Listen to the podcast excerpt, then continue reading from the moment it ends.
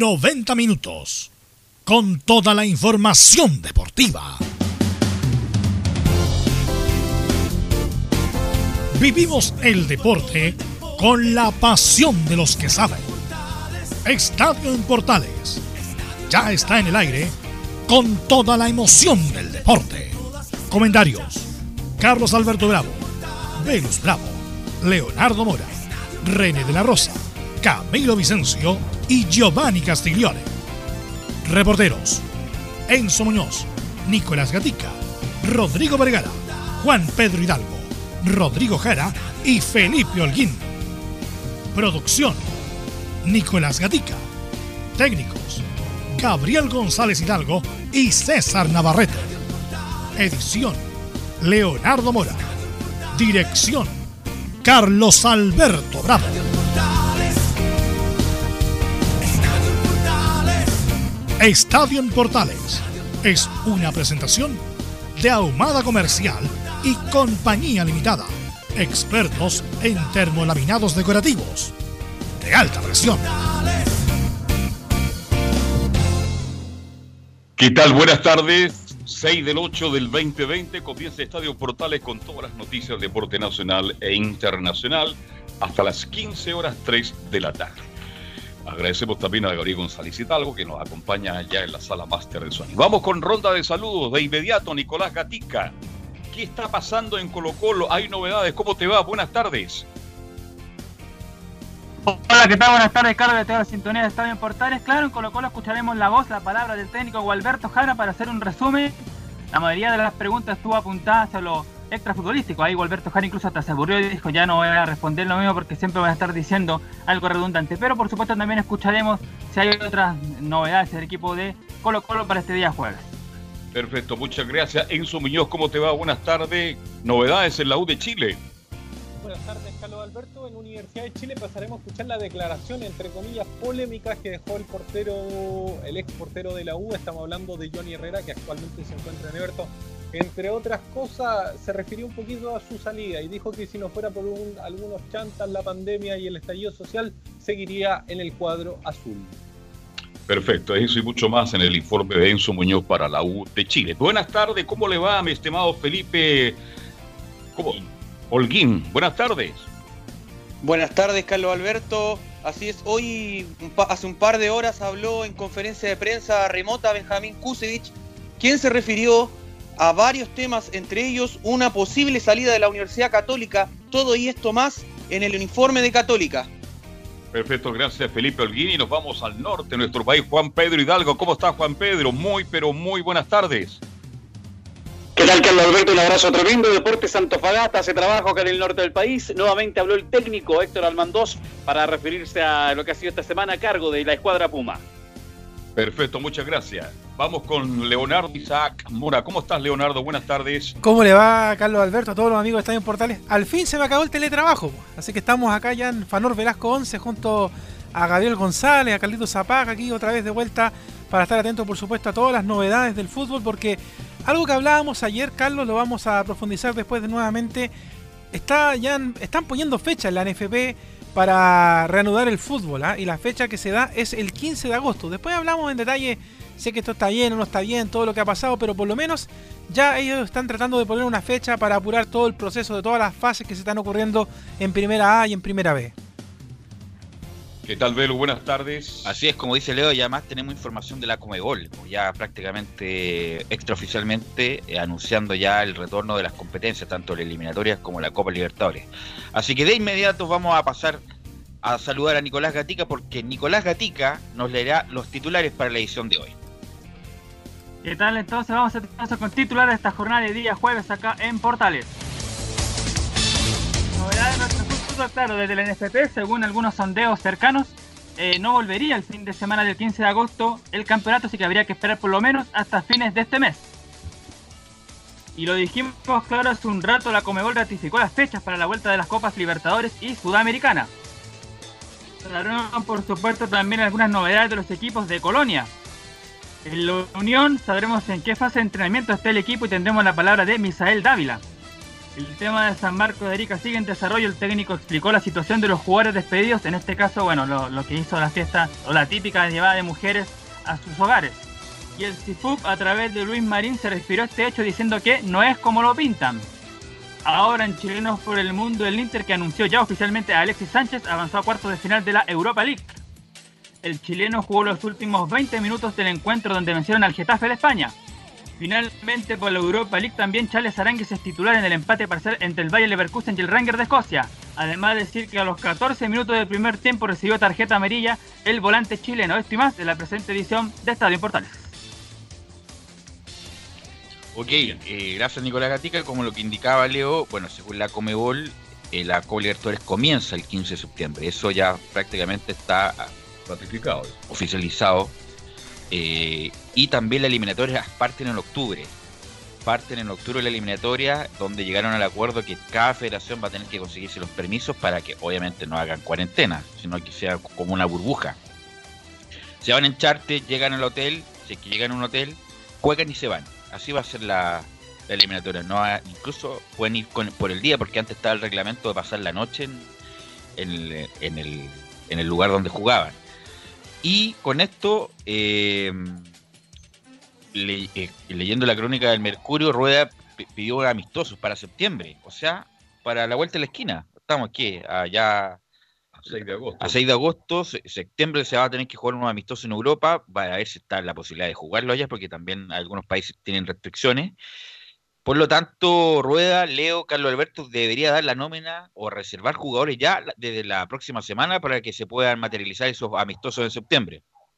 Claro, ahora la pregunta es, eh, ¿qué tipo de jugadores son los que va a empezar a llamar a Reinaldo Rueda? Si es que son de, pues, del medio local, si es que también puede llamar eh, a los que están eh, jugando en Europa, que a lo mejor han tenido un poquito más de rodaje con los partidos que se han jugado ya. Esa es la duda, porque además eh, los partidos no se estarían jugando en, en Chile, al menos, eh, por lo menos en esta primera parte, los de amistoso o, clasificatoria. Recordemos No, que... según, según, disculpa, según, bueno, la fuente siempre te dice Sport, las eliminatorias se van a jugar en Sudamérica. Se van a jugar en Sudamérica, por eso las federaciones van a tener que pedir los permisos correspondientes, las validaciones correspondientes para que los, las, las delegaciones extranjeras puedan no hacer la cuarentena, ir a hacerlo como burbuja, insisto, llegar en charter, ir al hotel eh, eh, determinado que van, jugar e irse. Incluso algunos van a llegar, jugar e irse. Por eso, eh, según la Comebol, eh, que lo, indicaba Teis Sport, eh, se va a jugar en Sudamérica. Lo que, y, y no, y Rueda no, no, no le queda más tiempo. Rueda tiene que llamar a los mejores, porque en, en octubre ya se juega el primer partido de la eliminatoria y no puede andar viendo quién puede, quién no puede. Tiene que llamar a él según los mejores y ahí va la logística de la NFP va a tener que determinar cómo lo hace con los que están en Europa, los que están en México y los que están en Chile. Leonardo. Sí, claro, de hecho eh, va a ser es una tarea titánica la que tiene en realidad, pensando específicamente en, en- claro, pero específicamente en Chile, Velus, en, en lo que es, eh, por ejemplo, si es que los jugadores eh, que, por ejemplo, militan en el extranjero van a llegar a Juan Pinto Durán, si es que los que están en Chile van a llegar a Juan Pinto Durán, por ej- o a Fernando Riera, como se le dice ahora, a, a- a hacer la concentración, eh, después dónde se va a jugar, si es que es en Santiago, fuera de Santiago, por el tema de evitar el- el- las aglomeraciones. En realidad son varios los factores que tienen que, que revisarse a la hora de poder hacer estos partidos, porque no es como antes, que de hecho recordamos que teníamos todo un folclore, por ejemplo, la gente se iba a parar afuera de, de Fernando Riera, esperar que saliera la selección, o cuando se jugaba en el Nacional No, lo claro. mismo. Entonces, por ejemplo, todo eso mismo, y además que hay un tema... ¿Cómo se, que- llama el, ¿Cómo se llama el hincha de.? Hay varios hinchas. No, pero había uno en especial. hincha, el guaso. el guaso el ese. Guaso Can, Sí. El guaso, ¿cuánto se llama? El guaso que siempre está en la puerta. Muy No, pesado, ya. Parece que falleció él. No, me- no, no me, no me acuerdo cómo se llama el guaso que siempre estaba afuera. Bueno, pero un detalle. Un de, de- ese tipo de hincha estaba ahí afuera de la NFP, de pintura.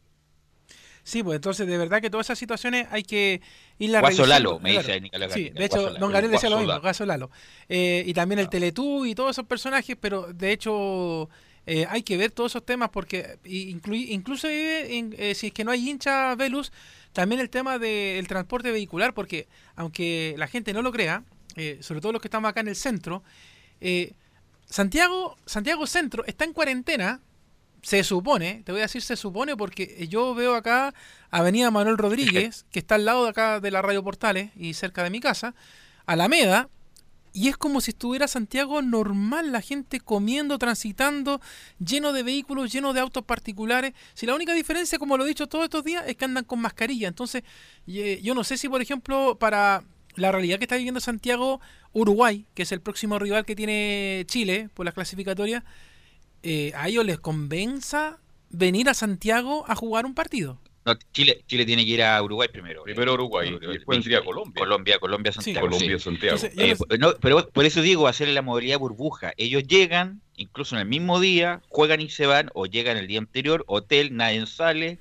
no van a hacer ni siquiera reconocimiento de la cancha, juegan y se van. Eso según el protocolo de la NFP. Y Leo, vamos a escuchar justamente la, al doctor que está a cargo del protocolo de toda la NFP que nos va a ilustrar respecto de todo lo que va a pasar de aquí en el futuro eh, respecto de la, de, la, de la reorganización del campeonato local. Y vamos a escuchar la primera, Gabriel, de Fernando Yáñez, que explica la situación de Cúrico. Lo primero, ¿no es cierto?, es que eh, los protocolos tienen el objetivo de limitar la posibilidad de que exista contagio. Eh, entendemos que habiendo una pandemia en la comunidad, eh, llevar este riesgo a cero es eh, altamente improbable y es por eso que estamos haciendo controles sistemáticos de PCR con el propósito de testear para poder trazar los casos positivos y aislarlos en los momentos que sea adecuado. Lo que sucede es que eh, lo que promueven los protocolos es que todas las actividades sean en condición de que no exista la posibilidad de contacto estrecho. Eso significa el aire libre, eliminando camarines, oficinas y gimnasios. La información que nosotros tenemos es que en el plantel de Curicó habrían hecho entrenamiento en un espacio cerrado en un gimnasio y después de eso, aplicando los protocolos, encontraron un caso positivo que fue notificado y eh, en ese contexto la autoridad o la Secretaría Regional Ministerial está tomando las medidas sanitarias pertinentes. Vamos a seguir escuchando a Fernando Yáñez para después darle la bajada, que nos indica Fernando Yáñez que no invalida la vuelta del torneo el caso Curicó.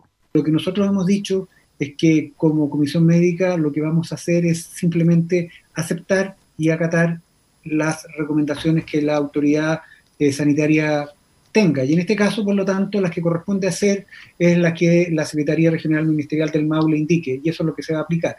Eh, eso no eh, invalida la vuelta al torneo, porque la condición de que existan casos positivos o contactos estrechos es algo que está pensado que puede ocurrir no solo en nuestra liga, sino como ha ocurrido en otras ligas como la alemana, la española eh, y en otras disciplinas deportivas en Estados Unidos.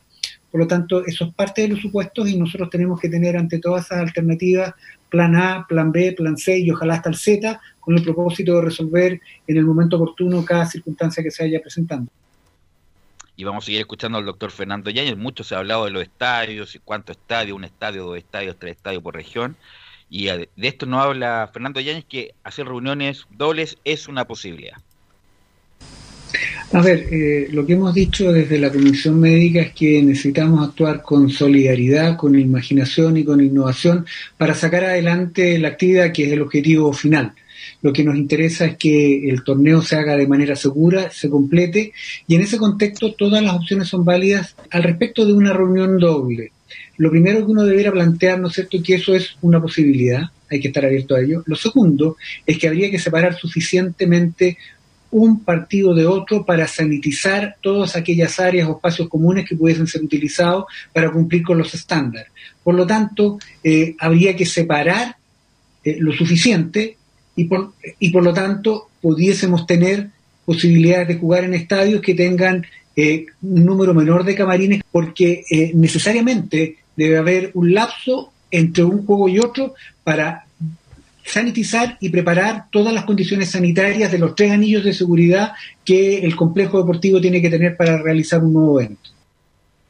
Y para terminar la declaración es bien interesante de Fernando Yañez, vamos a escuchar la última, que nos indica que podrían jugarse hasta tres partidos en un mismo estadio. Podría ser, a ver, eh, yo he sostenido desde el principio, ¿no es cierto?, que aquí eh, el concepto que tenemos que tener, o los conceptos que tenemos que tener son fundamentalmente dos. Uno, proteger la salud de todos los participantes de la actividad. Y el segundo, ¿no es cierto?, es que permitamos que se desarrolle de la manera más normal posible. Y por lo tanto, uno podría, te lo planteo, inclusive jugar tres veces en un día en un estadio, en la mañana, en la tarde y en la noche, si tenemos tiempos entre medio y las condiciones del terreno lo permiten para que la actividad se desarrolle de buena forma. Bueno, ahí está Fernando Ñay y les pregunto inmediatamente a Carlos Alberto y a Leo, eh, ¿qué estadios? Bueno, hay muchos estadios que están modernos, están y podrían hacer. El punto es eh, soportar la cantidad de partidos, tres partidos en un día. A ver, se habla del Nacional, que es el mejor estadio que tenemos en nuestro país. Eh, mínimo separación de un partido con otro son dos horas, mínimo. Así que ah, lo dice bien el doctor que se podría jugar tres partidos en el Nacional. Otro estadio que tiene las condiciones dadas el, de la octava región, Concepción. Es un estadio grande, cómodo, que tiene camarines. Y también el otro que está en condiciones es el Elías Ricardo Figueroa Brand, de la variante. No, pero está el de La Serena también, el de Está el, el de Conce. estamos hablando del estadio más cercano, no, donde pero ahí se podrían jugar dos tres regiones. partidos. ¿Mm? Tres partidos, porque la idea es que los equipos.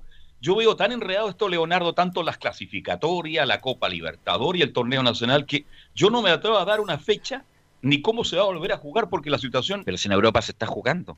en Europa, Por eso- pero estamos en Chile. Pero no, no, estamos en Sudamérica, se va a insisto, se te va a tener que convivir con el coronavirus, tomando todo. Va a haber contagiados, por supuesto, hay que aislarlo, pero se va a tener que jugar en algún momento. no, tiene que no jugar. hay que verlo, como dice el señor Yañez, verlo a la, a la tremenda, hay que hacerlo lo más normal posible, por supuesto estamos en una pandemia, estamos complicados, no va a haber público mucho tiempo en los estadios, va a haber la- los, los personajes mínimos en la cancha, pero se va a tener que volver a jugar como se volvió en Europa en pleno pic de la pandemia, tanto en España, en Alemania y en, en 350 Italia. personas aproximadamente van a estar Leo. en interior y exterior para cuando se reanuda el fútbol. En cuanto a la fecha del 15, yo creo que definitivamente, perdone que me salga, no se juega esa fecha Pero definitivamente. se va a jugar en algún momento, o el Sí, a 15 fines de o a fines de agosto, pero se va a volver. Obvio. En algún momento se va a volver, Leo. De hecho, mira, vamos revisando por orden los estadios que yo creo que se podrían a- a- habilitar para poder jugar.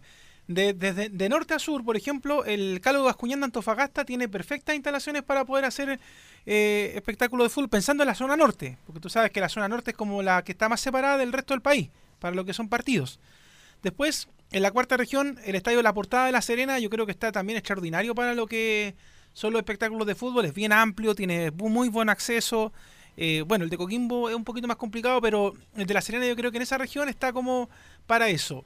En la quinta región, eh, como decía Carlos Alberto, el Elías Figueroa o el Estadio Sausalito, Sausalito. están, están para poder hacerlo. Si tú me preguntas por un tema de accesibilidad, yo te diría que el Elías Figueroa, aunque los buses cuesta que entren a la zona de estacionamiento, pero es mucho más amplio el acceso a entrar al, al de Valparaíso que al de Viña del Mar, porque el de Viña del Mar es como un callejón para poder entrar en... Pero eh, la, lo que voy yo es que en la quinta región, bueno, está Everton y Viña, que Everton, perdón, y, Wander, que están cerca, pero en quinta región también está La Calera, pero cada uno tiene su estadio. Yo creo que en, en, no sé, la región metropolitana, donde yo creo que va a haber más concentración, y ahí está la posibilidad de, de hacerlo en un estadio de reuniones.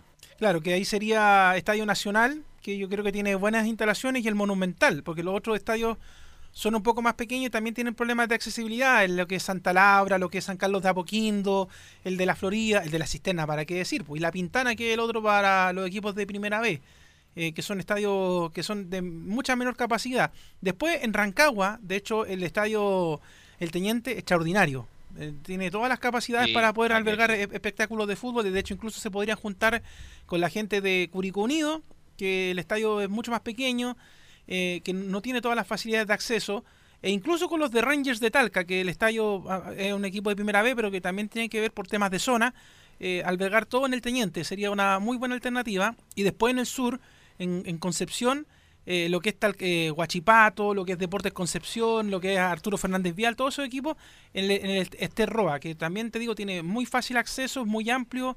Así no se creo que Guachipato salga de su estadio, ¿ah? Sí, pero Yo sabes que va, a jugar- va a jugar en su estadio. es que, es que lo que pasa es que aquí yo me estoy ateniendo un poco a, la- a lo que han indicado las autoridades, que deberían jugarse Sí, como un sí, estadio por sí. región. Entonces, si tú me preguntas, porque gracias al gracias a Estadio Portales he tenido la oportunidad de conocer todos los estadios de primera A y primera B del fútbol, lo que, como están ahora. Entonces, eh, si tú me preguntas, Alcaldesa Esterroa Rebolledo es el estadio en donde deberían jugarse los partidos de, duda, de primera A y primera B de la octava región. Después, en la novena región, que es un solo equipo, el estadio Germán Becker también está muy bien habilitado para poder hacer partidos, tiene muy fácil accesibilidad, no se juntaría la gente. eh, me refiero, cuando hablamos de gente, ojo, para que el auditor no se emocione. 350 personas más o menos. Claro, nos Sí, referimos a la gente técnicos, técnico, todo, CDF, claro. La televisión. Claro, no es, no son los hinchas. Eh, eh, todas las- cuando hablamos de gente hablamos de todos los que tienen que trabajar para esto. Y después, eh, más al, bueno, más al sur, eh, el estadio de Chinquihue, que yo no creo que tenga la, la- la capacidad para poder albergar un espectáculo con esa cantidad de personas en, movimiento, porque ahí tendría que, bueno, ahí tú sabes que está Puerto Montt, está Valdivia también, que, que también eh, participa del fútbol.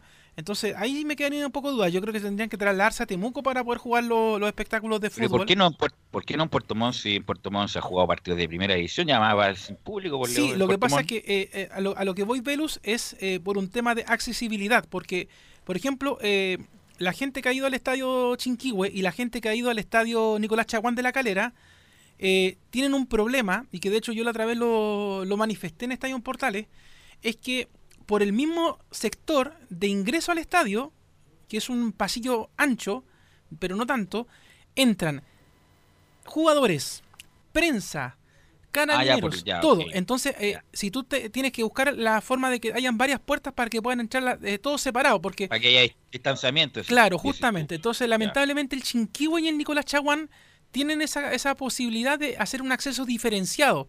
Porque la, la, la Florida, pues la Florida también entran por todos por una misma puerta. Claro, por eso te digo que para mí, por ejemplo, en Santiago, el Estadio Nacional, el Monumental, tienen como la, la capacidad de poder hacer esta diferenciación. No así San Carlos de Apoquindo, no Santa Laura, no el de la Florida y no el de la Cisterna, porque ahí se entran todos juntos. Entonces, cuando se habla de temas de, higiene y seguridad, estos son los estadios más o menos que yo eh, tiraría a la lista de que tienen que estar, están preparados para poder hacer un espectáculo de fútbol con la realidad que se vive hoy, porque los otros estadios lamentablemente no se puede, porque no, no tienen accesos diferenciados, porque se mezclarían todo, porque habría problemas de contagio, entonces, bueno, pero yo me imagino que ya eso, Pablo Milad, eh, por parte de la NFP, y eh, Leo, yo, están viendo. Disculpa, en el protocolo uno piensa, bueno, por ejemplo, juega eh, Puerto Montt con Valdivia. Con Valdivia. Puerto Montt llegará una hora antes y se va a su camarín, después sanitizan, no, aunque está difícil, ¿eh? y después llega Valdivia, no, bueno, tiene razón ahí, es un punto, es un punto, la verdad. Sí, lo que pasa es estadio la vía de acceso es una sola calle, muy bonita, entre paréntesis, con semicurva, pero bueno, también ahí es difícil. Yo estoy de acuerdo con Leo que siendo un estadio muy hermoso, muy bonito, tiene esos problemas. Bueno, pero hay estadios. el punto, como dice el señor eh, Fernando Yáñez, bueno, si es necesario va a tener que jugarse en un estadio varias reuniones para que se pueda jugar el fútbol. Así que es un desafío importante. ¿ah? Han hecho un muy buen, buen trabajo, por lo menos, de planificación. Vamos a esperar cómo se implementa todo esto de aquí a donde se juegue. O si se juega a fines de agosto, a principios de septiembre, mediados de septiembre, bueno, cuando se juegue, la verdad. Eh, bueno, ayer Claudio Bravo hizo unas declaraciones bien interesantes eh, de, distintos temas y la vamos a pasar a escuchar para tratar de analizarla aquí con Leo Mora y Carlos Alberto Bravo eh, porque no se sabe nada del futuro, no se sabe nada del futuro eh, respecto a Claudio Bravo y con eso vamos a partir, eh, Gabriel, respecto a que por ahora no pienso en mi futuro. Bueno, siempre, siempre es positivo aventurarse, siempre es positivo también cambiar, cambiar de, aire. a mí me queda esta etapa de Champions acá en, el Manchester City y, y, ya veremos qué es lo que, lo que ocurre más adelante tampoco me quiero aventurar a, nada, tampoco me quiero apresurar absolutamente a nada. Sí he tenido conversaciones, sí he tenido relaciones con, otras instituciones para extender mi vínculo o mi estadía en Europa por un par de años más, pero, pero tampoco me quiero apresurar porque también estamos en competencia, tampoco sería sano ni para mi club ni para para mí tener algo prácticamente cerrado ahora, siendo que acá no estamos jugando algo muy, muy importante que, que es la Champions. Y, ya veremos cuando finalice esto. De, momento, tranquilidad. Si, llega a ocurrir algo que sea beneficioso también en el plano familiar, mira, bienvenido sea.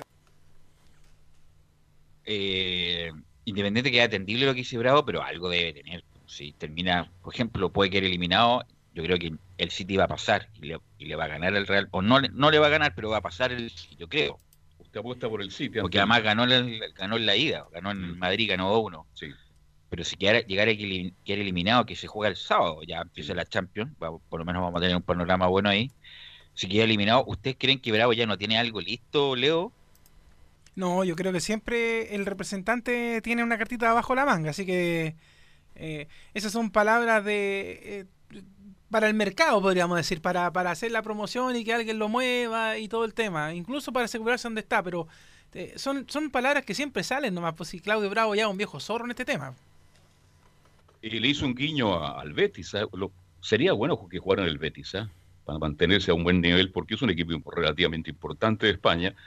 Da la sensación de que podría llegar al Betis. ¿Cómo lo ven ustedes? ¿Se lo imaginan jugando en el equipo de Manuel Pellegrini? sería muy bueno, pero hay que ver. Lo que pasa es que ya Bravo está en la curva.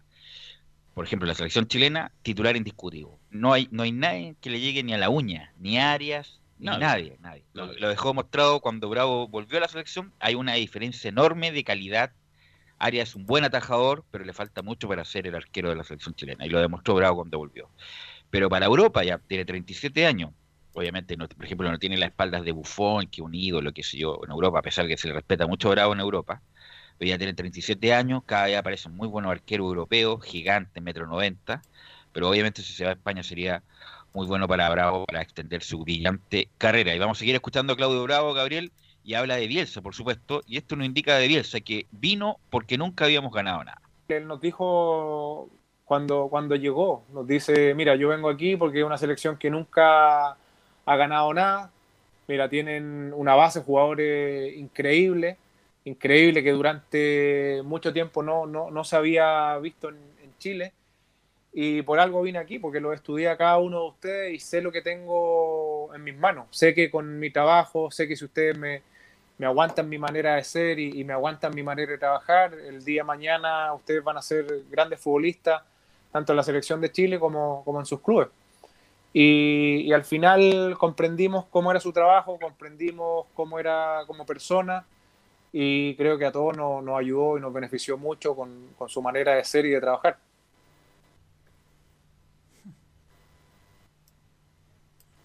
Sí, ahí no hay problemas con la net. Te escuchamos súper bien. Ahí sí, ahí sí. Sí, mueve el satélite. Ahí sí. Sí, satélite. Satélite, ¿qué será de Pancho del Sur? Ahora sí que estar gordo Pancho del Sur con la cuarentena. Satélite, ¿eh? claro. Satélite. Eh, Buen libretista. ¿eh? Sí, vamos a seguir escuchando a Bravo. Y esta es justamente la cuña que salió prácticamente todos los medios, no la que de Bielsa. Esta es la que vamos a escuchar. Que dice que Herrera lleva muchos años siendo el mejor arquero de Chile. Yo lo, he dicho en, muchas ocasiones, he hablado cosas positivas de Johnny. Para mí, mira, lleva muchos años siendo el, el, mejor arquero de Chile, lleva, lleva muchos años siendo el mejor arquero del, torneo nacional, el arquero que más ha ganado títulos a, nivel nacional. Eso también habla, habla muy bien del, trabajo que él ha hecho durante toda su carrera. Tiene una, carrera grandiosa. Eso, eso también, a mí también me, me enorgullece tener, tener colegas de profesión que, que han sido exitosos, eso también habla, habla bien de, cómo llevan, llevan su, carrera. Así, y esa, esa declaración, además que se convirtieron, bueno, después vamos a escuchar unas declaraciones de Herrera en el informe de Enzo Muñoz, que atribuye en la primera época que no fue llamado a la selección por Daniel Morón, y nosotros lo dijimos, lo dijimos hace unos buenos años que Morón fue el responsable, porque estaba catalogado de conflictivo, y cuando lo llama San Paolo y Herrera, eh, algunos jugadores no querían que lo llamaran, pero bueno, San Paoli se impuso y ahí no hubo problema Herrera con el resto de los jugadores. Vamos a escuchar la última de Claudio Bravo y que lamentablemente todavía nos duele y nos va a doler siempre esto. Y le preguntan a Claudio Bravo, ¿por qué dolió tanto la eliminación rumbo a Rusia 2018? Dolió mucho porque fue un momento que nosotros por lo menos no, no lo pensábamos, viniendo también de una etapa exitosa, viniendo con, una generación increíble, pero las cosas pasan por, algo, no, suceden al, azar y, nos quedamos con una posibilidad de, ir a un mundial donde a lo mejor estábamos en nuestra mayor pick, como se dice. Creo que, era, tuvimos en Brasil la posibilidad de, poder avanzar, de haber dejado al local afuera, que era Brasil en ese entonces y quedamos fuera por, por penales, imagínate, una, una, instancia que a nosotros nos no ha servido para poder salir campeón. Y quedamos fuera en, ese, en, ese, en esa instancia y, y, yo la tengo muy, muy presente. Muchos se acuerdan del, del palo de Pinilla, pero yo me acuerdo de los penales, que fue la, la, la, siguiente chance para nosotros escalar en, el, en ese mundial. y por ende nos dolió mucho no, no ir al siguiente porque era donde, donde mayor experiencia podíamos tener, donde futbolísticamente llegábamos mejor que nunca. Por eso va, va a doler tanto la Si eliminación. Chile pasa, Chile no, con sé, un- a- no sé a dónde habría llegado. ¿ah? No, no, pero yo hablo de la del Rusia. Sí, Porque por eso te lo otro fue lo de Brasil puede haber pasado. Estuvimos muy cerca con el Pablo y Pinilla, con los penales también, que lamentablemente no se ejecutaron bien. Se le fue a Sánchez, a Pinilla y a. Gonzalito, Gonzalito Jara. Pero lo de Rusia va, va a doler, por supuesto. Chile estuvo a un punto. Y, y pensamos en esa vuelta, esos partidos con Paraguay en el Monumental, que Chile jugó horrible, horrible. Además, se mandó un autogolazo Arturo Vidal. Vidal, el partido con, con Bolivia en La Paz. Si Chile hubiera sacado un punto, un punto de eso, Llega al Mundial. llega al Mundial y hubiéramos jugado nuestro tercer Mundial consecutivo. Pero una pregunta para Leo y para ti. Este, ¿Ven a Claudio Bravo en la política? Dice que le gustaría ingresar a la política también cuando deje de jugar. ¿Cómo lo ven? ¿Lo ves ahí? ¿Te lo imaginas ahí, Leo, o no? No sé, ah, me cuesta me cuesta ver a, Claudio Bravo en esa en una faceta distinta que no sea en el mundo del deporte. Quizás, no sé, yo lo vería como un gran preparador de arquero o, o preparador físico, pero no sé si en el mundo de la política. Y, y además que, no sé yo, Carlos, en estos meses que estuve un poquito desconectado, pero ¿tiene alguna tendencia política Claudio Bravo que, que está tirando ese... Ha sido bien crítico con el, clínico. críti- crítico Ah. con el gobierno, así que eh, bueno, pero es legítimo. Yo no sé, la verdad, sí. A él dice que le gusta ayudar. Y, Bueno, pero lo puede canalizar de diferentes formas. Meterse en la política, la verdad, no es muy bien, que es muy importante la política, por supuesto, pero con cómo está la situación ahora, eh, hay- habrá que verlo en el futuro. Vamos a ir a la pausa, Gabriel, y vamos a volver con el informe de la UI de Colo Colo en el segundo bloque de Estadio Importante. Radio Portales le indica la hora. 14 horas, 2 minutos. Comercial IAC y Compañía Limitada. La mejor calidad mundial en laminados decorativos. Comercial IAC y Compañía Limitada es Vertec en Chile. San Ignacio 1010, Santa Rosa 1779, Avenida Mata 446 y Portugal 501. Comercial IAC y Compañía Limitada es Vertec en Chile. AIG Legal es un estudio de abogados cuya misión es entregar una asesoría directa, veraz y personalizada para todos los ciudadanos. Contamos con especialistas en derecho de familia, herencias y derecho laboral, entre otras áreas. Visita nuestra página web www.aiglegal.cl o comunícate con nosotros y agenda una reunión sin costo al número más 569 73 04 67 92 AIG Legal. ¿Quieres tener lo mejor y sin pagar de más? Las mejores series de televisión, los mejores eventos deportivos, equipo transportable, películas y series 24/7. Transforma tu TV a Smart TV. Llama al 973-718989. Twitter arroba panchops. Una mirada distinta, con reflexión, profundidad. La encuentras en www.opine.cl. Ya lo sabes, www.opine.cl. Somos tu portal de opinión. Visita www.radiosport.cl, el sitio web de la Deportiva de Chile. Programas, noticias, entrevistas y reportajes, podcast, radio online y mucho más. Todo lo que pasa en todos los deportes lo encuentras en www.radiosport.cl. La Deportiva de Chile en Internet. Termolaminados de León, tecnología alemana de última generación. Casa Matriz, Avenida La Serena, 776 Recoleta. Foro 22 622 56 Termolaminados de León. No se pierda todos los días a medianoche, lunes a domingo en Radio Portales, el tren del recuerdo Conduce Salvador Fernández. Solo canciones inolvidables de su época. Contáctese con Salvador Fernández al foro 22 319 7959. Le esperamos esta medianoche con El tren del recuerdo en Estación Portal. Radio Portales en tu corazón. La primera de Chile.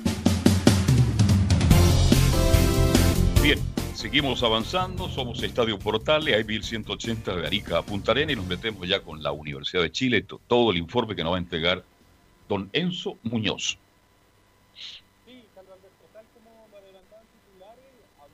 A se, ver, escucha, le- se escucha lejos, Enzo. Enzo. No sé si me escuchan ahí. Ahora, ahora, sí, ahora, ahora sí. extraordinariamente bien. Sí, tal como les contaba, habló Johnny Herrera con un canal de YouTube y se refirió a varias cosas. Y la primera que vamos a escuchar tiene que ver con. Pero digamos, digámosle la, el, un, un pro- un programa nuevo de Rodrigo Herrera de, por YouTube. A Rodrigo Herrera, ya. No me acuerdo el nombre, porque o sea, eso de no dar los créditos es de, es de derroto, la verdad. Así que hay que dar los créditos. eh, de Rodrigo Herrera, no me acuerdo el nombre del programa, y tuvieron como primer invitado a John Herrera, y gracias a, a ese programa vamos a escuchar esto en su Muñoz. Sí, le digo inmediatamente el, el nombre del programa después de la cuña, así que escuchemos a Johnny Herrera que habla su- de su salida de la U. La verdad no, no siguió mucho al tanto, ya después No, ahí no Creo que fue un paso no muy estaba- exitoso. eh, de una u otra forma, soy el futbolista con más historia del club, casi con más partidos también. Si no fuera por estallido, el- esta cuestión de, de la pandemia y un par de chantes que llegaron al club, a lo mejor seguiría jugando ahí, pero, pero ya, ya estamos acá, estamos en Everton, estamos felices. De pronto uno se mira el, ca- uno se mira al espejo, mira el carnet y te- tengo 39 años, o sea, y mis compañeros me dicen, pero de verdad que estamos súper bien, bien físicamente, gracias a Dios, entrenando eh, a fondo, como digo yo, y me dan ganas de seguir, y siempre lo he dicho, o sea, eh, creo que me queda todavía. Ahí está la primera de- del arquero. Enzo, pero cuando pasa dice. Disculpe, Siempre siempre, pasa, pasa algo del Sí, que la, la- en la frase de Bielsa, Matías Fernández, que, que siempre pasa algo. Eh, ¿A qué se refiere con los dos chantas? ¿Se refiere a, a Golbe y a Vargas? A ellos se refiere. No, pero yo estoy especulando. Yo Puede ser creo otro que se chanta. refiere también a, a Arias. Arias. Lo, O algunos lo ha, lo ha manifestado él, que para él ha sido el peor técnico. También puede referirse a, a, Sí, a Arias a también. Caputo. O algún ejecutivo, gerente, que también eh, Herrera siempre fue muy crítico con ellos.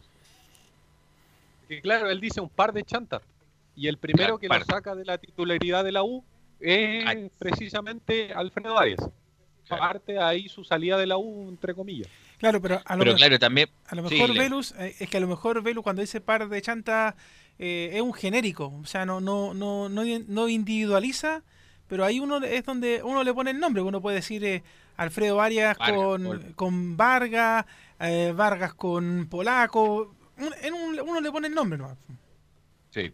Es que ha tenido diferencias con Goldberg, pues las conocemos todos, y con, Con Vargas, Vargas para también. que sí. Obvio, sí. Para que hola. Sí, Enzo. La, sí, la siguiente que la siguiente que vamos a escuchar tiene que ver con los logros en la U. Se cree todo lo que hizo con la U, ganar Copa Sudamericana, ser uno de los porteros con más tiempo en el club, todo, todo lo que ha logrado Johnny Herrera, ¿para qué nombrarlo? Eh, escuchemos lo que dice de esta reflexión Johnny Herrera.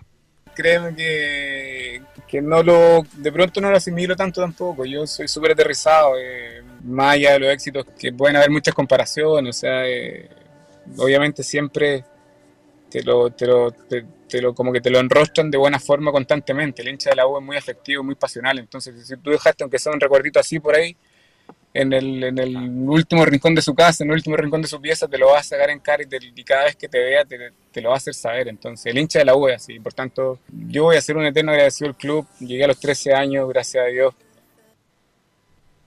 Ahí está la declaración de, de Johnny Herrera, que obviamente le agradece el cariño que le tiene la hinchada. Hay que decir que uno de los jugadores más queridos del último tiempo de la U, siempre, a lo menos en redes sociales, siempre se nota un cariño por el ex capitán de, de la U. Pero esta historia, como se dicen en las series, cuando termine la serie, continuará, sin duda. El- esto no se ha cerrado, yo creo con la U, independiente que los dirigentes en su momento, sobre todo los que están eh, adheridos a Heller, no querían Herrera porque los tenía hasta más arriba de la coronilla, porque toda la semana había conflicto. Pero ahora con la nueva, como ya lo hemos comentado, con la nueva presidencia, a lo mejor Herrera va a tener la posibilidad en algún momento, obviamente a corto plazo, porque ya no tiene 20 años, a lo mejor de la posibilidad de retirarse en la U. Enzo. Sí, es un, es un tema ¿qué, qué va a pasar con Auber, si, si va a provocar, entre comillas, o no la salida de, de Rodrigo Goldberg con Superman Vargas, que para mí en lo personal creo que lo, ha hecho, lo han hecho bastante bien con el corto presupuesto que tienen, y de eso también depende, entre comillas, la salida, la salida, o sea, la llegada, en verdad, de, de Johnny Herrera, y, y porque claro, cuando llega Christian Auber fue celebrado tanto por Johnny Herrera como por el Pepe Rojas también, otro No, histórico varios, de la sí. U que sí, que no, que no está en la U en estos momentos y, y también ha, ha dicho que le gustaría retirarse en la U, pero también es complejo, es complejo por la edad que, que tiene Johnny Herrera, tiene 39 años, aunque, aunque experiencia obviamente le sobra, pero, pero es una situación que, que a lo menos el club va, va a decidir, como, como bien lo escuchamos, él se siente con, con confianza, quiere seguir su mamá, que lamentablemente, recordemos, falleciera por, por COVID, eh, también le decía que siguiera. Si hubiera sido otro jugador, eh, esto ya sería estaría cerrado, sería cerrado y no, no hay no hay más temporadas de la serie.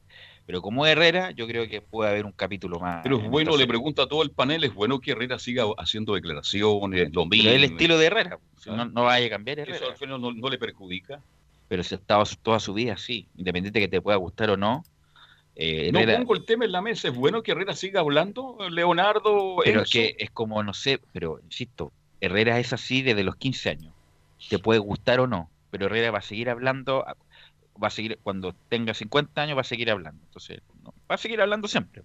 Ahora que sea bueno o malo para él es otra cosa, pero va a seguir hablando porque eso es su personalidad, de, de tirar cier- cierto palo en, en, en- determinados momentos. Eh, Leo, Enzo. Sí, ah, oye Enzo, y, y pasando a la actualidad de, de la Universidad de Chile, están haciendo tenis fútbol ya, están, están un poquito más cerca ahora eh, entrenando a los jugadores, ¿no? Sí, tal como lo señalaba, es derechamente la fase 3 que es fútbol reducido. Se pueden dar pases mucho más de cerca. Hay varios clubes que también están en, fútbol re- eh, reducido, pero ya la fase 4 sería derechamente jugar con todo el equipo y por qué no programar amistosos si es que se demora en reiniciar obviamente el campeonato. Y con respecto a, lo de Johnny Herrera, que, que lo hablaba Carlos Alberto, a mí me parece que también se pregunta Johnny Herrera por la situación. Más allá de que obviamente Johnny Herrera tiene su opinión formada y Johnny Herrera no es un tipo que escape a este tipo de preguntas, porque cualquier otro jugador diría, no, es un tema cerrado, cosas así. Y aparte, Por eso digamos, te digo, también, tiene personalidad al el hombre, sí. saber de Johnny Herrera. Pero por eso te digo que Herrera no va a cambiar, viejo. No va a cambiar, tenga 60 años, va a seguir hablando cosas, es su personalidad. Insisto, independiente de que esté bien o esté mal, sea conveniente o no conveniente, va a seguir hablando. No, no hay un juicio de valor detrás, porque lo va a seguir haciendo. Eh, pero hay algo más de la actualidad, porque qui- quisiera comentar algo histórico de la U. ¿Hay algo más de la actualidad, Enzo? De la actualidad no, pero le tengo la última de Herrera que tiene que ver Vamos. con el recambio de la selección. Lo aplaudía, entre comillas, Claudio Bravo, le decía que, le decía que, que era el mejor portero. Le preguntan a, a Herrera, le dijeron, para ti, Bravo debería ser titular. Dice que sí, pero ¿y quién ve en el recambio a cinco años, por ejemplo, en la selección? Escuchemos lo que dice el portero. O sea, si, si me pedís relevo para cinco años más, está difícil. La verdad que está difícil porque tú ves la formación que de pronto aparecen buenos arqueros, pero les cuesta mucho consolidarse. Entonces, el, el puesto del arquero es, es mucha personalidad y, de consolidarse en el arco. Entonces, y para estar a nivel de selección, eh, no es llegar y ponerse, no es llegar y parar seis, porque te critica todo el, todo el mundo. Entonces, hay que tener una, una coraza fuerte de recambio, está, está difícil, la verdad, porque a lo mejor algunos veían a, a Brian Cortés de Colo Colo, tiene, de Colo tiene 25, 26, yo sé que tiene como tres hijos nomás, y claro, y como que la carrera ha sido más o menos, como que mostró un principio en Iquique, después un poco en Colo Colo, pues se siguió quedando, fue muy cuestionado. Así no, es un Ahí tema es lo del, el- lo del de arquero. Que Sí. un tema lo del arquero, yo todavía no veo a nadie joven con pisando fuerte para ganarse la titularidad a corto plazo. Yo apostaba caso. por Cortés, y, pero estoy de, estoy de acuerdo con Herrera, se ha ido quedando en el tiempo, pero también le tira mucha fuera a Cristóbal Campos. Dice que puede ser una alternativa en el futuro. Bueno, son opiniones. Sí, lo que que quería yo comentar es que, eh, bueno, no, no es que le estemos haciendo publicidad a programas de otra de televisión, pero ahí trabaja un amigo mío que se llama un programa se llama Memoria Biblia, que lo van a dar el CF a contar este viernes y van a hablar de la mejor década del fútbol chileno en 40 años, que es la década del 90, eh, respecto a lo que a lo que llegó. Pipo Gorosito en la Católica, Alberto Acosta, Leo Rodríguez la U, eh, la aparición de Marcelo Sala, Marcelo Espina, Emerson, Coto Sierra, Basay, Particho. ¿Te imaginas lo que estoy, lo que estoy hablando? En los 90 fue campeón Colo Colo el 91, finalista Católica el 93, semifinalista en la U el 96, semifinalista Colo Colo el 98, semifinalista las... Mira, imagínate lo, lo bien que nos fue en esa década y además los planteles del fútbol chileno tenían un plantel extraordinario. A lo que voy, y lo dice justamente el actual director deportivo de la U, o, director más bien Rodrigo Golver, y aquí puede haber una discusión como ya más bien de café respecto a los hinchas de la U, que dice Golver, si se hubiera quedado Salah dirigiendo el equipo en el 94, la U no sale campeón. Y yo estoy de acuerdo con eso. Si Salah se hubiera quedado, porque a Salah siempre le faltó la chaucha para el peso, en otro, en otro, en Colo Colo ganó, por supuesto. Pero cuando tenía que dar el otro paso en Copa Libertadores, ya sa- sabemos lo que pasó, quedó eliminado con Vasco da Gama. Pero en la U, si hubiera seguido Salah, yo creo que lo más probable es que la U no gana ese campeonato histórico en el 94 si hubiera sido, si hubiera seguido Arturo Salah. Sí, bueno, con los nombres que tú diste, indudablemente que fue la mejor década del fútbol chileno, estamos absolutamente de acuerdo. Te estoy, te estoy preguntando si se hubiera No, continuado. voy a, mira, voy a llegar a ese punto, dame tiempo, por favor. Yo recuerdo que todos los partidos que jugaba la U, Colo Colo y la Católica, estadios llenos. Nacional codijaba, ¿cuánto? 60, 70 mil espectadores. Fue una época espectacular. Yo recuerdo en un verano cuando se anuncia en un diario de circulación nacional Beto Acosta y Golosito a Católica. La gente no lo podía creer. Y, public- y, y en la portada, además, colocaban justamente lo que iban a ganar en Católica. Fue una época extraordinaria. Y que venga Leo Rodríguez en su mejor momento a Chile, Velo, en esa época, O sea, no, no en su mejor momento, pero, Pero en un en, momento que en estaba un para momento estar, totalmente vigente. Sí. pero estaba vigente para jugar en cualquier parte del sin, mundo. sin duda. sin Y él duda. llegó a Chile y aportó todo lo que aportó. Y en cuanto a Arturo Salá, bueno, tiene mucho. eh, no tuvo suerte, Salá cometió errores, tal vez su fútbol, no sé. Pudo la pregunta es, se si hizo la Salah, si Salah continuar en la U el 94, antes de la oferta del Monterrey, porque Salah se fue la novena... Yo el- creo que es campeón. ¿Tú te quieres campeón? Sí. Bueno, yo creo que no. Que siempre les pasaba algo. Como el hombre este del programa, siempre le pasaba algo. La U perdió una final de Copa Chile con Salah. Salah. Salah formó todo lo que, sin duda, lo hemos hablado Lógico. tantas veces, formó todo ese inicio, esa estructura que para que la U fuera campeón en el 94, 95, todo, perfecto. Pero Salah nunca le ponía el guin de la torta. Por lo tanto, si Salah hubiera continuado, algo hubiera pasado y la U no se hubiera Lo vivimos muy de cerca. pa- Yo Por lo tanto, cuando asumió el Lulo Social, le dio esa agresividad que con, le- con los equipos de Salah no tenía. Y ahí estoy de acuerdo con, con Golver. No, ¿Qué edad tenías tú en el 94, Leo? Eras un chico. ¿Cuándo? 15 años, 10 años, ¿no? Sí, más o menos, sí. Ya. Pero te acuerdas. Sí, sí, sí, sí, no, de- tengo, tengo al- algunos recuerdos de, de, de ese periodo, del 94 hacia arriba, de hecho tengo lo- los recuerdos y de hecho, como, como dicen ustedes, eh, más me pegaba a mí, eh, por relación, bueno, con mi papá, que hincha la católica, más los nombres de, del Beto Acosta, de todos esos jugadores, del, del Pipo, de todas esas figuras de la, de la católica y que mm, ahí después yo también fui viendo toda esa década de, de la Universidad de Chile, por ejemplo, el mismo Leo Rodríguez que aparece en, en esa misma década en, en la Universidad de Chile, Belu, y que era un Leo Rodríguez que era figura en Europa también. O sea, Mira, yo tuve la posibilidad en esa época, yo era juvenil de la U y entrenábamos prácticamente todos los días con el, con el primer, Primer equipo, y, y del jugador que más me impactó, bueno, había jugadores muy buenos, como Víctor Castañeda, que era muy, muy pensante, eh, yo me llevaba mal con Pablo Galdame, que era muy pesado, ya sabíamos los problemas que tenía, no sabíamos los problemas que tenía posteriores, pero el, el mejor jugador que yo vi, que vi que era extraordinario, que jugaba de espalda como nadie, Leo Rodríguez. Tenía una aceleración, eh, salía bien con los dos perfiles, le veía a marcar con todo y el tipo salía, no, extraordinario. ¿Y Yo cómo entrenaba? lo- ¿Te acuerdas de o sea, no, no entrenaba tan duro, la verdad, pero era Pero cuando había fútbol. pero extraordinario para el fútbol. Una cuestión, eh, más encima en esa época, como faltaban pocos zurdos, a mí siempre me ponían de lateral izquierdo, si era para hacer el sparring Mm. del- y yo tengo menos sacrificio que, que el hijo de Joaquín Lavín. po. Y me ponían de Perdón, la... ¿cuál de los hijos? El, El hijo de Joaquín Lavín que tiene nada de sacrificio. Y la que está casado con... Pero si el único que se... Joaquín Lavín Jr. Pero, Lavín Jr. pero va a Viña todos los días a trabajar. A lo que voy es que a, a mí me ponían de lateral izquierdo. De lateral izquierdo que faltaban zurdo y como dijo, yo tengo menos sacrificio que, que, Arturo Longton, por, por- por poner otro nombre. Y pasaba Cristian Castañeda, que estaba en su mejor momento, me dejaba enfermo, que pasaba, pasaba, pasaba, pasaba, pasaba, prácticamente no, no tocaba la pelota porque era el parry. Pero insisto, el- el- lo mejor que yo vi en una cancha, el Leo Rodríguez que llegó justamente en esa década del 90. ¿Algo más, Enzo?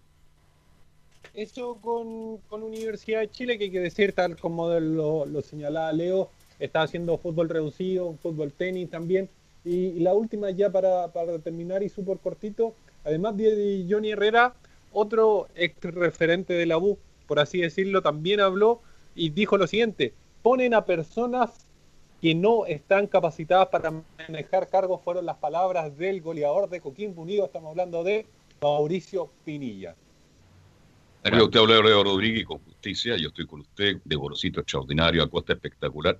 ¿Se acuerda el guante que vino a, a Cobreloa? Marcelo Troviani. Troviani, yo, otro yo- grande. yo estoy comentando de lo que yo vi, de De lo lo que, usted- yo vi en cancha alguna vez. Vi Usted grandes jugando, pero como espectador, Troviani fue una No, extraordinario. extraordinario. Extraordinario. Troviani en el equipo de mi gran amigo y lo Miguel recordamos Hermosillo. con afecto de Miguel Hermosillo. No, Troviani. Otro de los grandes que vino a Chile. Sí, extraordinario Marcelo Troviani.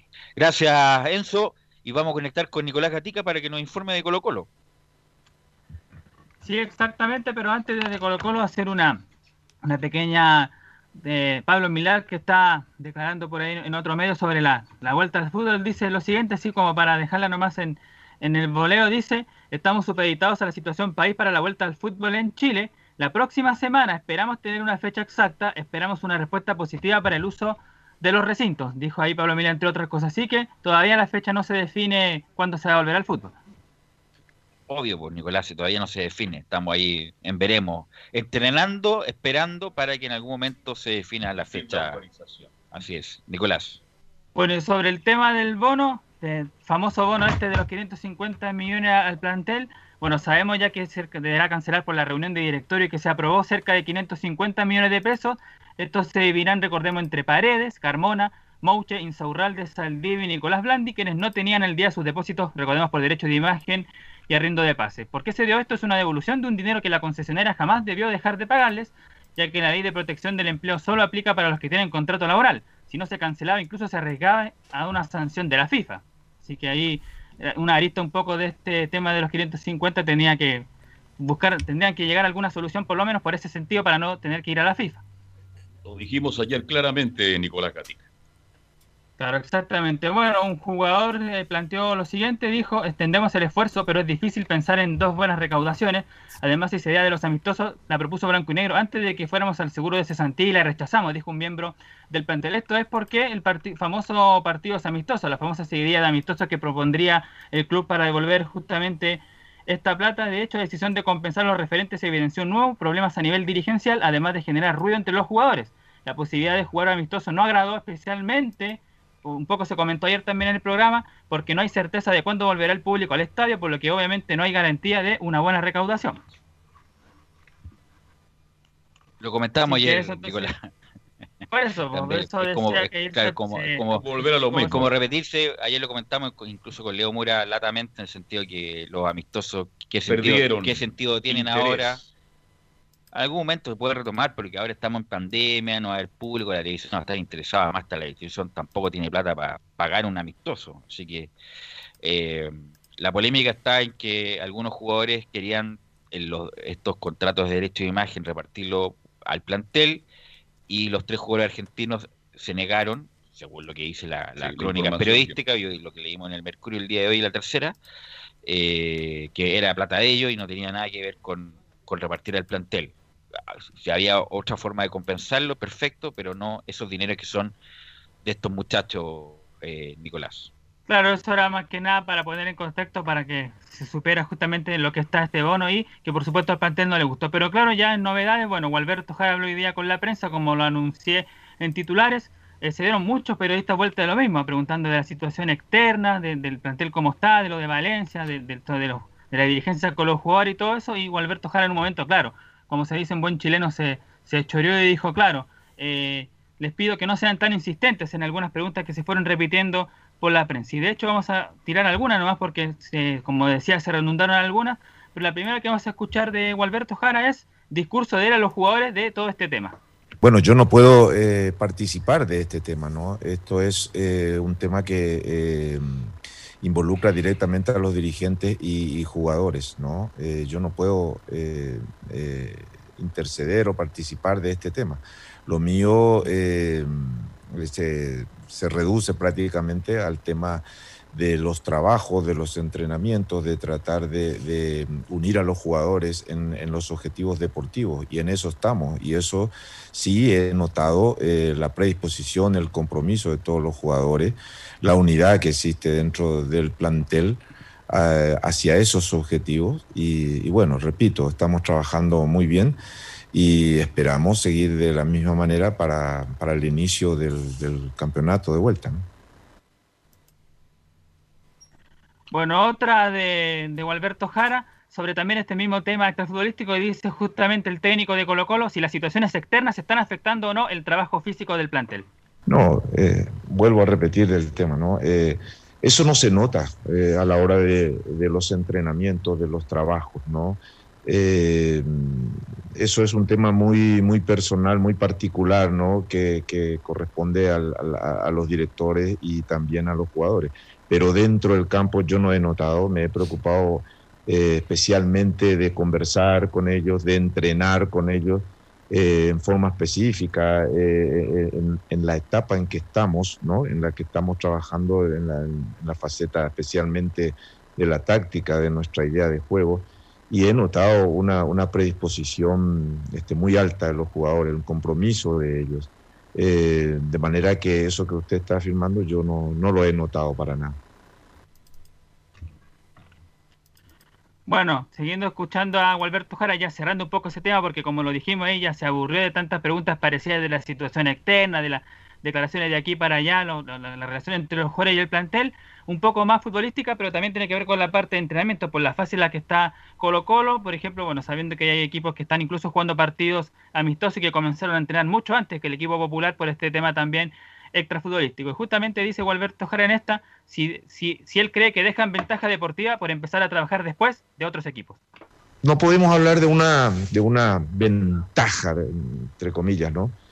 Eh, pues sí me, gusta más este, hablar de una ventaja relativa en cuanto a los entrenamientos, porque también hay que, hay que ver qué es lo que están haciendo, qué es lo que pueden eh, estar haciendo los, equipos que tuvieron la oportunidad o la, de empezar a, trabajar antes. Eh, luego también se tendrá que analizar este, el, plantel con que cuenta cada equipo, eh, y todo lo que se pueda realizar en este tiempo, ¿no? Eh, esto eh, en esta fase de entrenamiento en la que estamos. Y luego hablar de la competencia en sí, que va a ser muy especial. Ya analizamos que tenemos que considerar el tema que vamos a jugar sin, sin público, sin esa este, presión, digamos, externa. tenemos que prepararnos de una manera diferente. Eh, tratar de, aprovechar al máximo el plantel eh, en que cada equipo pueda este, contar, eh, considerar el tema de los árbitros, considerar la, posibilidad de los cinco cambios, la gestión que tenemos que va a ser especial y distinta también de los entrenadores, ¿no? En fin, todas esas este, situaciones que, la, que van a afectar indudablemente a la competencia y repito, eh, tenemos que eh, tratar de, adaptarnos y, de, y, el equipo que logre esa adaptación lo antes posible y sepa manejar todas estas situaciones que van a, rodear a la, competencia, es el que va a marcar eh, seguramente la diferencia. ¿no? es lo que ya vengo diciendo y creo es lo que se va a dar en esta segunda parte. Lo dijo mucho, yo creo que Colo Colo tiene ventaja, Velo y Leo, por los jugadores que tiene, pero por trabajo, Colo Colo está un poquito más atrás. O sea que hay que trabajar, hay que mover los jugadores, hay que hacer fútbol. Hay, equipos que ya han jugado incluso partidos amistosos. Pero está un par de días menos que la 1 y la Católica. Si ellos comenzaron tres días después. Los que tienen desventaja son los con los del sur. Pero bueno, esto es fútbol y se puede equiparar justamente por la jerarquía de los de jugadores. Nicolás Gatica, ¿algo más? Sí, justamente, y como que estábamos coordinados esta pregunta, que esta respuesta que Dago Alberto Jara se la contestó a nuestro reportero de Estadio en Portales que estuvo ahí en esta conferencia de Gualberto Jara, Anselmo Chemo Rojas, él estuvo ahí y le consultó justamente ahí a, a Gualberto Jara, así que era importante tirarla justamente, fue larga, pero por supuesto ahí hay que aclarar que fue nuestro compañero el que le dio esa entrevista, perdón, que le dio, dio esa pregunta a Sí, eh, Gualberto Jara. Y lo último de Colo sí. Colo, el parte médico. Eso quería saber, parte médico. de cómo está el plantel. Justamente, escuchemos el parte médico. El parte, el parte médico. Hágalo como el doctor Paris, eh, Nicolás Gatica. El doctor Ugarte, que es tan simpático. No, pero el Paris. Hágalo, Gatica, ¿eh? Bueno, mediante el presente documento informamos de la situación médica de nuestros jugadores. Es porque hace así eh, Paris cuando comienza. Exacto. Bueno, Iván Morales, quinto mes de postcirugía de ligamento cruzado de la rodilla derecha, se mantiene en rehabilitación. Javier Parragués presenta un desgarro miofacial en músculo sóleo de pierna derecha, se encuentra en tratamiento kinésico y con evolución favorable.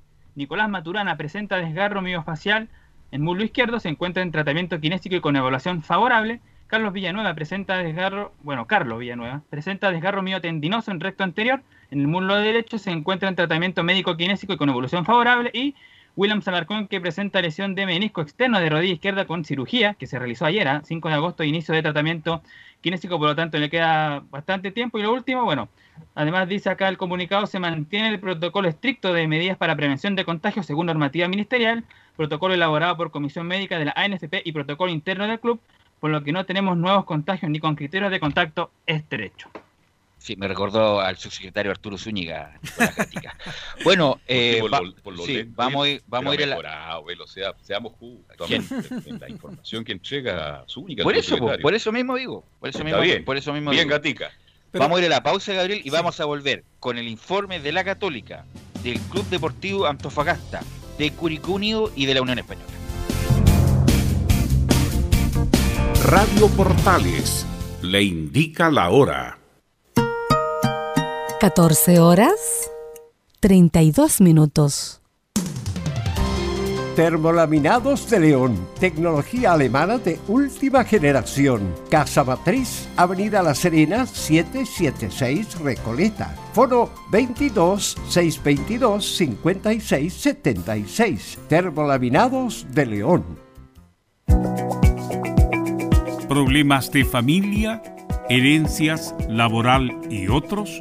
AIG Legal, estudios de abogados que entrega asesoría directa y personalizada para atender su situación personal. Especialistas en derecho de familia, herencias y derecho laboral, entre otras áreas. Comuníquese con nosotros y agende una reunión sin costo al más 569 7304 6792 o visite nuestra página web www.aiglegal.cl.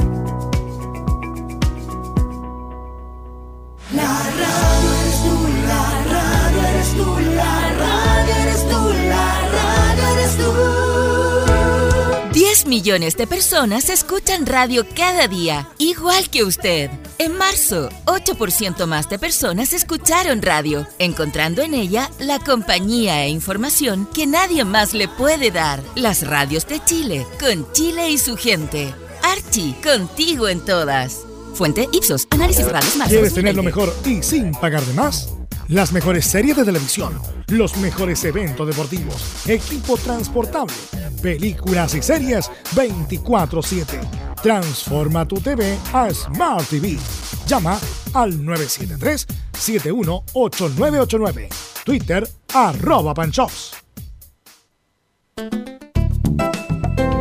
Comercial IAC Compañía Limitada. La mejor calidad mundial en laminados decorativos. Comercial IAC Compañía Limitada es Vertec en Chile. San Ignacio 1010, Santa Rosa 1779, Avenida Mata 446 y Portugal 501. Comercial IAC Compañía Limitada es Vertec en Chile.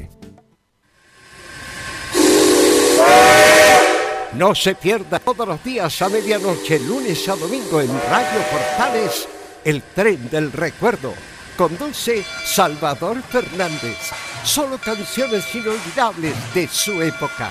Contáctese con Salvador Fernández al foro 22 319 7959.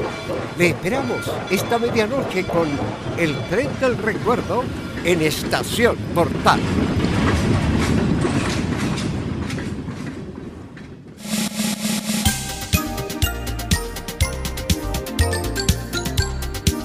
Radio Portales, en tu corazón, la primera de Chile. 14 horas con 35 minutos ya y ya estamos conectados con Felipe Holguín para que nos dé el reporte de la Universidad Católica. Así es, buenas tardes nuevamente, Velus. Eh, hoy por la mañana, tal como les comentaba en titulares, Benjamín Kusevich se refirió a una posible salida de la Universidad Católica. Vamos a escuchar eh, la palabra del defensor que termina contrato con la UC a finales del 2021. La verdad no, no seguí mucho al tanto, ya después que nos volvimos a entrenar en Católica, como siempre lo digo, mi, mi cabeza se enfoca donde tengo que estar, así que trato de aislarme un poco de esos temas.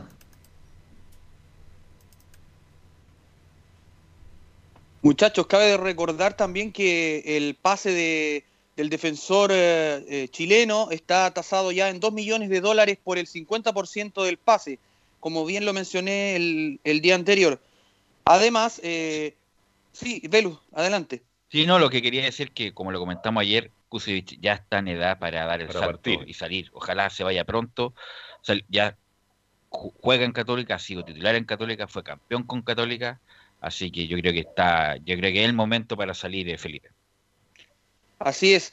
Y además eh, se le consultó en conferencia de prensa hoy por la mañana, eh, además por un récord muy particular que tiene la UC, eh, no sé si bien ustedes lo, saben, de ser el campeón nacional eh, de 613 días que tiene ostenta la escuadra de la Franja Cruzada. Escuchemos las palabras a continuación del defensor chileno. Siempre lo digo, eso ya lo, de los resultados y los récords es lo peor que uno se puede poner a pensar. Nosotros, sobre todo desde que empezamos con Beñat, que fuimos punteros prácticamente de principio a fin, lo que más decíamos era ir partido a partido y así uno se aísla un poco de su entorno y está preocupado de ganar el fin de semana. Nomás después, si, uno va logrando más o menos cosas, es fruto del proceso, pero, pero la verdad, ni, ni- yo no lo he comentado con ningún compañero eso. Bueno, ¿es Brasil? ¿Es Brasil eh, donde Cusi podría llegar? Lo más Eh, cercano, mi estimado Felipe. Carlos Alberto, eh, sí, eh, los equipos que suenan mm, con mayor interés para llevarse a este zaguero chileno son el Atlético Paranaense, el Santos de Brasil, entre otros eh, clubes, que son los que más tienen interés con este jugador. Y como último, muchachos, vamos a escuchar eh, lo que tiene que ver con la fase 3, eh, por, por lo que está haciendo en fútbol reducido eh, el cuadro de la Universidad Católica. Sí, la verdad es que sí. Bueno, como le decía recién al Nico, llevamos mucho tiempo sin haber estado entrenando entre nosotros eh, y después volvimos y estuvimos casi dos, tres semanas, pero sin contacto. Entonces, una vez que nos lideraron eso, fue como, claro, soltar a puros niños de cinco años, lo único que queríamos era jugar. Sin duda, imagínate los, no sé, los, los civiles normales queremos jugar una pichanguita, imagínate los profesionales que, Que viven hace- de esto, que es la tiempo- profesión claro, de que hace ellos, tiempo que no juegan. ¿Algo más, Felipe, de la Católica?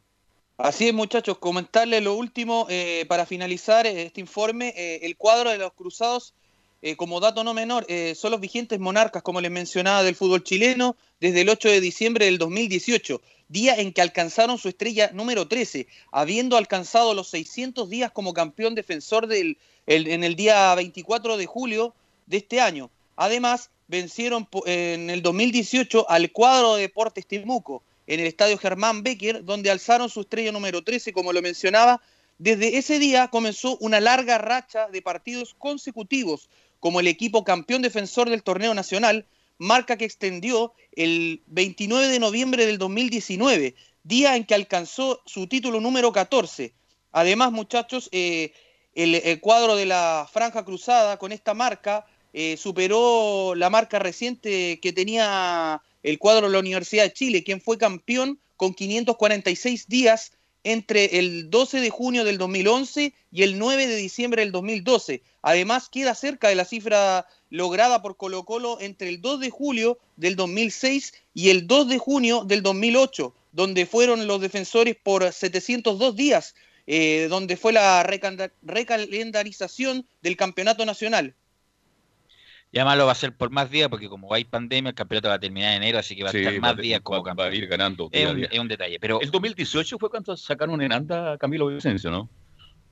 En Temuco. parece que sí. Claro, Sí, un recuerdo sí, para él. 2018. Usted se ríe, Leo, pero fue así, ¿ah? Ahora volviéndolo a la época del 90, el, el- el delantero más temido, pero lejos, incluso viviéndolo en carne propia, en el sentido de cómo se sufría teniéndolo al frente, como hincha digo, era Alberto Acosta. Extraordinario jugador goleador de aquellos, cuando se da vuelta era, era prácticamente gol. Eh, delanteros de ese nivel difícilmente vuelva a estar en el fútbol chileno. Gracias Felipe, ah, nos encontramos mañana. Gracias a ustedes. Chao, Y estamos ya conectados con Antofagasta, con don Juan Pedro Hidalgo para que nos indique las novedades de Antofagasta, ya con el nuevo técnico Héctor Almandoz, que ha salido harto en la prensa nacional, Juan Pedro. ¿Qué tal, Velo? Un abrazo. Así es, Deportes Antofagasta, que en su segunda conferencia el técnico Héctor Armandós ya se refiere un poco a lo que ha sido su trabajo ya en estos casi 15 días a cargo de la escuadra del CDA, en cómo ha sido la preparación, en cómo ha estado eh, el conjunto y la guía respecto a esta fase que está continuando y realizando la escuadra del CDA acá en el norte del país, en el regional, en el Calvo de Acuñal, en la cancha número 2 que ocupa Deportes Antofagasta, donde ellos entrenan, donde tiene ahí el, búnker, la escuadra del CDA para poder hacer los entrenamientos y hacer el trabajo eh, día a día en esta segunda conferencia que fue a cargo del técnico, recordemos que conversó la semana pasada en la presentación oficial que él tuvo, hoy nuevamente habló con los medios de prensa, se refirió en primera instancia a lo que ha sido estos días de trabajo, eh, estos días que ha realizado el técnico Almandosa al cargo del Club Deportes Antofagasta. muy positivo, hay una, gran predisposición, hay un, eh, una motivación eh, importante en todo el grupo, en todo el plantel, en todo el cuerpo técnico. La verdad que estamos todos muy involucrados y, y eso es lo que verdaderamente quiero, eso es lo que busco permanentemente y que haya una idea de, de los conceptos de- del trabajo del, del día a día eh, porque después nosotros lo llevamos a cabo adentro de la cancha cuando, cuando hay, hay momentos que hacemos fútbol, hay momentos que no, en muchas partes de, de- las de, de semanas que no, que no hacemos mucho fútbol, sino que trabajamos mucho en conceptos y, y en 70 metros, en 60, y vamos buscando la, la manera de la cual creemos que, que vamos a llegar eh, cada vez mejor a cada partido. Así que en ese sentido estoy verdaderamente muy, pero muy conforme y muy contento con, con- con la actitud y, y con lo que quiero del día a día de los futbolistas. Está contento el técnico por el trabajo, porque le entiende la idea, entiende el trabajo, el trabajo físico, la idea que él quiere plantear, destacar el tema físico que ha hecho, porque Hernán Torres ha puesto intensidad, le ha puesto fuerza, Deporte Antofagasta en lo que es el norte del país, es uno de los equipos que técnicamente, físicamente está mejor eh, preparado, Juan porque Pedro. también fue lo Dígame, Velus. Antes del parate, ¿en qué posición estaba Antofagasta en la tabla? Eh, te lo digo inmediatamente porque te lo Sí, confirmo. uno, se, un- uno se olvida, uno Sí, se olvida Sí, sí. En, en qué posición estaba antes del parate, pasado mucho tiempo, pero para actualizar, ¿en qué momento se, eh, se fue el técnico Vasconcelos y en qué, en qué Estaba en posición? el, en el quinto lugar estaba Deportes Antofagasta Ah, con ya. 12 unidades. Estaba, estaba bien Eh, expectado. Sí, estaba bien ubicado. De hecho, eh, eh, por eso era un poquito llamada la atención la salida de- del técnico anterior, del argentino, porque él había hecho buen inicio del torneo. Los primeros tres partidos fueron bastante buenos. Se complicó los últimos dos o tres partidos de Asconzabal y eso indudablemente llamó la atención. Pero como te comenté la vez anterior, eh, hubo un problema de diferencia ahí en torno a los jugadores y eso no, no gustó mucho al argentino y prefirió aprovechar esta oportunidad que se le dio en el fútbol argentino y quedarse también en, su país. Y llega este argentino también del mismo ciclo de equipo que, están relacionados entre uno y otro, porque estuvo en Rangers de Talca, Armandos estuvo en Deportes Copiapó y ahora llegó al equipo, al equipo que está en primera división de la línea de socios que están involucrados con esto del fútbol eh, chileno. A Deportes Antofagasta, eh, el técnico que está contento, conforme, feliz, le ha gustado la ciudad, le ha gustado el trabajo. Ya venía un trabajo intenso, intenso físicamente, bien preparado por parte de, del, del físico de Hernán Torre y lo que está implementando ahora también a le, le, ayuda bastante. La segunda que le preguntamos al técnico de Deportes Antofagasta, ¿están las condiciones para que vuelva el fútbol chileno eh, en 15, 20 días más, profe? Sí, yo creo que sí, yo creo que se está trabajando mucho en eso.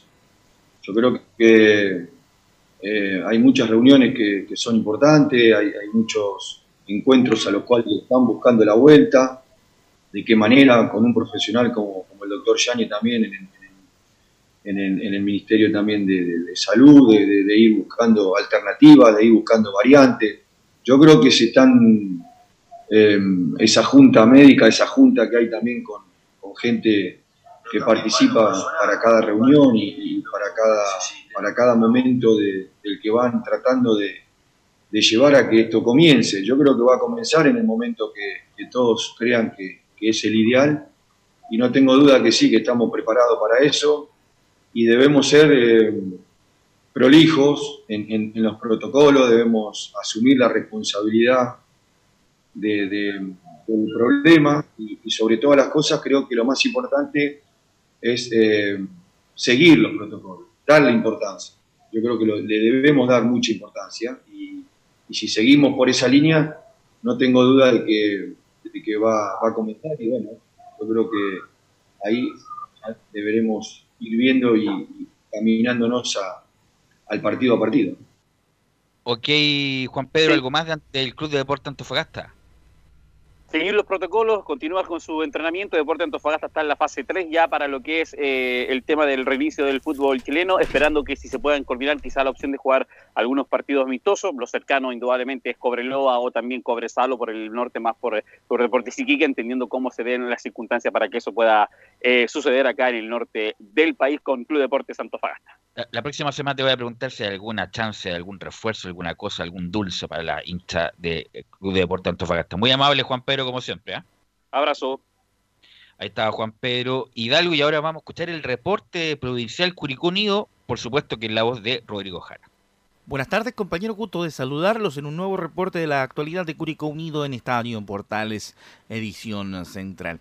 En esta ocasión tenemos que comentar que ya conocida la situación del cuadro albirrojo de lo, del caso de contagio, recordemos que es un caso en el plantel profesional y otro caso de parte de un juvenil, que serían los dos que hemos comentado en reiteradas ocasiones respecto a lo que sucede con Curicó Unido, han habido diferentes declaraciones, incluyendo, por ejemplo, las que hemos comentado de Fernando Lascano en el primer reporte que hicimos durante esta semana, y además más declaraciones del mismo jugador en el mismo contexto, en el mismo tema. Hay que agregar también que el presidente del Club Curicano, Freddy Palma, también ha dado a conocer su punto de vista de acuerdo a esta situación y además ha contado qué es lo que se va a estar desarrollando en los próximos días y en las próximas horas respecto a los exámenes PCR que ya se han hecho en el plantel curicano. En ese mismo contexto vamos a escuchar a Freddy Palma y vamos a comenzar escuchando al presidente de Curicó Unido respecto de cómo se hará el protocolo después de los exámenes uh, PCR a los que se han sometido los miembros del plantel. Hoy al mediodía se realizaron lo, los exámenes eh, entre las 11 y las 12 del día y, y bueno, ya, ya estamos cierto con, con, ese proceso. Habría que esperar cierto los resultados mañana, mañana después de, de, de 24 horas. Y por cualquier cosa, bueno, de salir todo bien, nosotros eh, debiéramos volver a entrenar el día, el día viernes, ¿cierto? Eh, antes eh, informado también a, a, la Seremia de Salud. Y, y, bueno, esperar de que salga todo bien para que si, si, si, si, es así podamos estar entrenando, no sé, viernes o sábado, pero, pero ya partir las prácticas porque el caso que tenemos hoy día, ¿cierto? Es un caso totalmente aislado, que no involucra el plantel tampoco.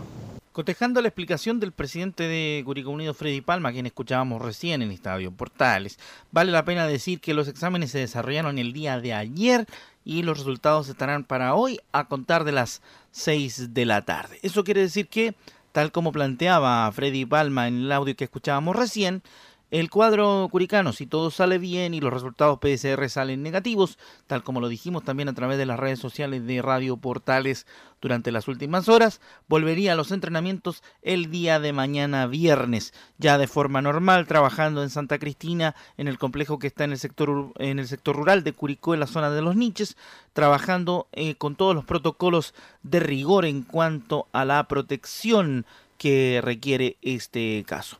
Ya lo habíamos comentado al comienzo de nuestro reporte, vamos a escuchar lo que dice Fernando Lascano, miembro del plantel curicano, respecto de esta situación del COVID-19 en las huestes albirrojas, diciendo que los jugadores del fútbol en general deben adaptarse a la situación del COVID-19. Escuchamos a Fernando Lascano en Estadio en Portales. Yo creo que el fútbol va a tener que adaptarse a este tema de los casos positivos porque van a, ir, van a seguir apareciendo en muchos equipos durante todo el año. Obviamente uno tiene que tratar de minimizar el, el margen, pero nadie está libre de contagiarse y va a seguir pasando, entonces tenemos que adaptarnos y tratar de, de volver de alguna forma, si no, no, el campeonato no va a empezar nunca si seguimos esperando a que nadie tenga contagiados.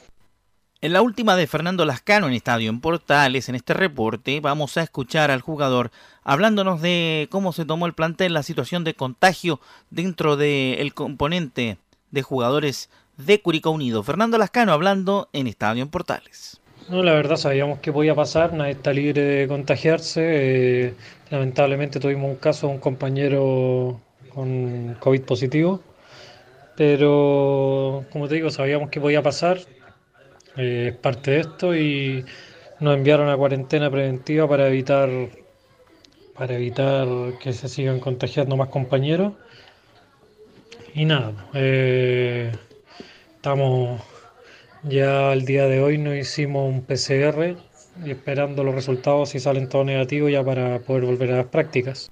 Le reiteramos entonces al cierre de nuestro reporte que hoy a las 18 horas estarán disponibles, se espera que estén disponibles los resultados de los exámenes PCR que se practicó el plantel del cuadro albirrojo de cara a la probable vuelta, tal como lo explicaba el presidente de Curicó Unido en este mismo reporte para el próximo día viernes si es que todo sale de forma positiva. Estaremos informando, por supuesto, de todo lo que ocurra con el cuadro albirrojo y su vuelta potencial a los entrenamientos en el complejo Santa Cristina en la zona rural de la ciudad de Curicó.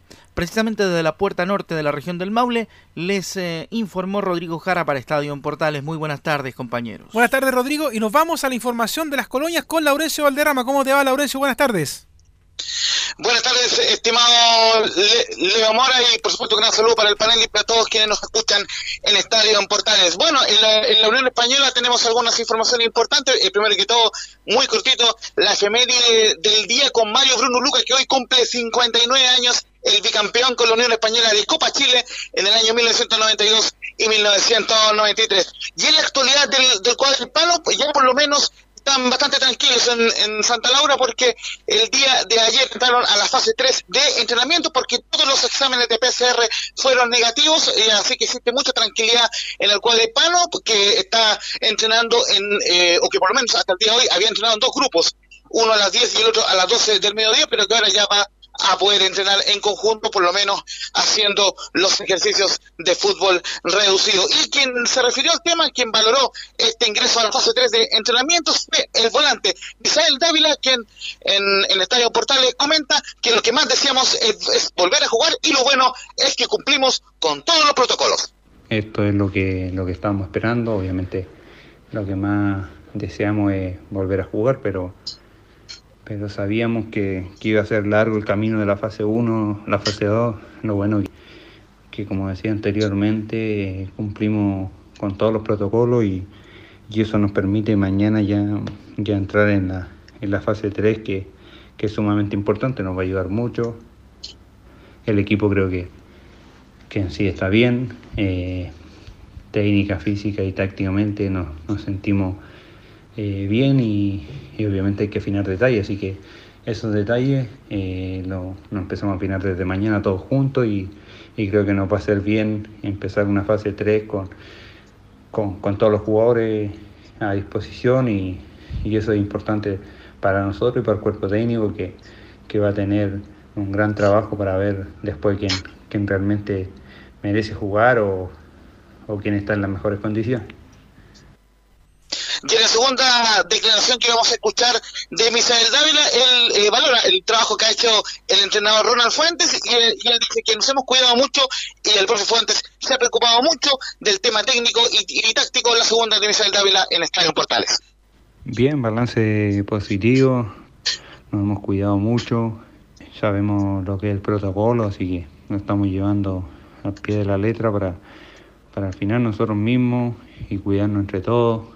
En lo, en lo futbolístico hemos ido de, de menos a más, pero siempre el profe se ha preocupado mucho de- del tema técnico y táctico por sobre lo, lo físico, o sea, hemos tenido trabajo físico, pero no tanto como, como se veía antes, en otros tiempos, así que por ese lado también es bueno, es bueno estar haciendo cosas técnicas y, y tácticas porque, porque dentro de estos cuatro meses, casi cuatro meses que estuvimos fuera, eh, lo que se pierde más es el, el tema táctico, el tema táctico y técnico que, que se pierden más en este tiempo, el tema físico creo que no es tanto porque igual nos mantuvimos entrenando, eh, obviamente no es lo mismo, pero, pero sí hacíamos cosas físicas en, en nuestros hogares.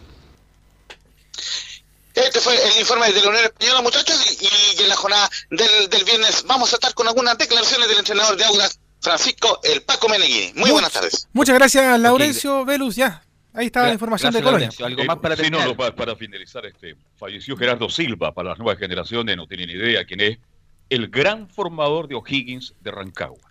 Dirigió equipos muy importantes como Copiapó, Colchagua, Puerto Montt, Vallenar, Trasandino, incluso anduvo hasta en Bolivia, así que para don Gerardo Silva, quien conocí en las canchas de Quilín, mi recuerdo, y creo que en Rancagua están de duelo porque se fue un gran formador. Ok, gracias muchachos, Eh, gracias Gabriel, nos encontramos mañana en otra edición de Estadio en Portal. Y brevemente yo también le sumo otro fallecimiento, Jesús Berdadinelli, que es el presidente de la Federación Venezolana de Fútbol, falleció también en estas últimas horas. falleció. Jesús Berdaninelli, para que lo anoten también. ¿Por COVID? Eh, eh, ¿Por al COVID? parecer sí, no se ha entregado toda la información, pero al parecer se sumaría a lo que fue el presidente de la Federación Boliviana, que también falleció hace algunos días también de coronavirus. Así que ya van dos presidentes de federaciones que han partido en estas últimas semanas. Ahora sí, Velus, un abrazo y que estén muy bien. Ahora sí, nos encontramos Cuí- mañana, Gabriel. Cuídese, Gracias. Leo, quédese en casa, cuídese. Fueron 90 minutos con toda la información deportiva. Vivimos el deporte con la pasión de los que saben. Estadio en Portales fue una presentación de Almada Comercial y Compañía Limitada. Expertos en termolaminados decorativos de alta presión.